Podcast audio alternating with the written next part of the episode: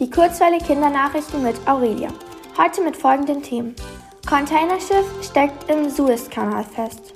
Corona-Lockdown bis 18. April verlängert. Und afrikanischer Waldelefant vom Aussterben bedroht.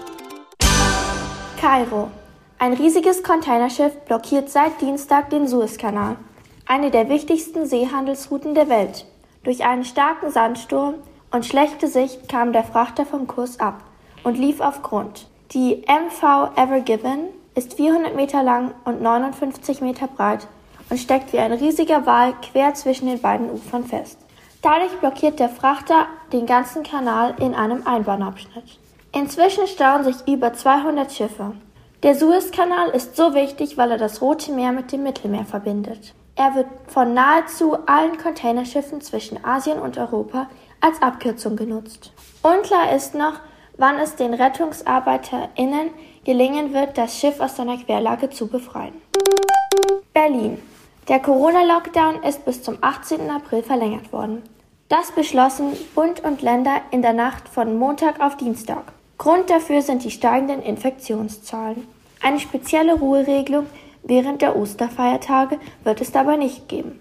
Das gab Bundeskanzlerin Merkel am Mittwoch bekannt und entschuldigte sich für den voreiligen Beschluss. Die vereinbarte Notbremse müsse konsequenter umgesetzt werden. Sollten die Inzidenzzahlen den Schwellenwert von 100 Neuinfektionen je 100.000 EinwohnerInnen überschreiten. Das fordert auch Gesundheitsminister Spahn, der vor einer Überlastung des Gesundheitssystems im April warnt. Gland. Der afrikanische Waldelefant ist akut vom Aussterben bedroht. Die Weltnaturschutzunion IUCN setzt ihn auf der roten Liste der bedrohten Arten in die Kategorie vom Aussterben bedroht, die höchste von drei Gefährdungsstufen.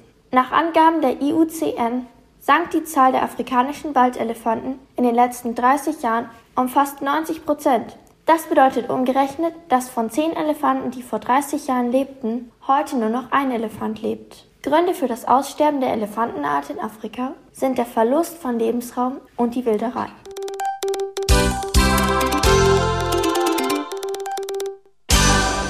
Die gute Nachricht. Im Klinikum der Ludwig-Maximilians-Universität in München wird momentan ein Roboter getestet, der das Pflegepersonal entlasten soll. Der Roboter liefert den PatientInnen zum Beispiel Essen oder Getränke. Diese konnten sie davor mit einer App bestellen. Mit dem Service-Roboter sollen dem Personal viele Laufwege abgenommen werden. Dadurch soll den Pflegekräften mehr Zeit für die eigentliche Pflege der PatientInnen bleiben. Das Wetter. Heute bleibt es regnerisch und windig bei Temperaturen bis zu 9 Grad. Ab morgen lässt sich die Sonne wieder mehr blicken. Die nächste Woche wird frühlingshaft mit Temperaturen bis zu 20 Grad.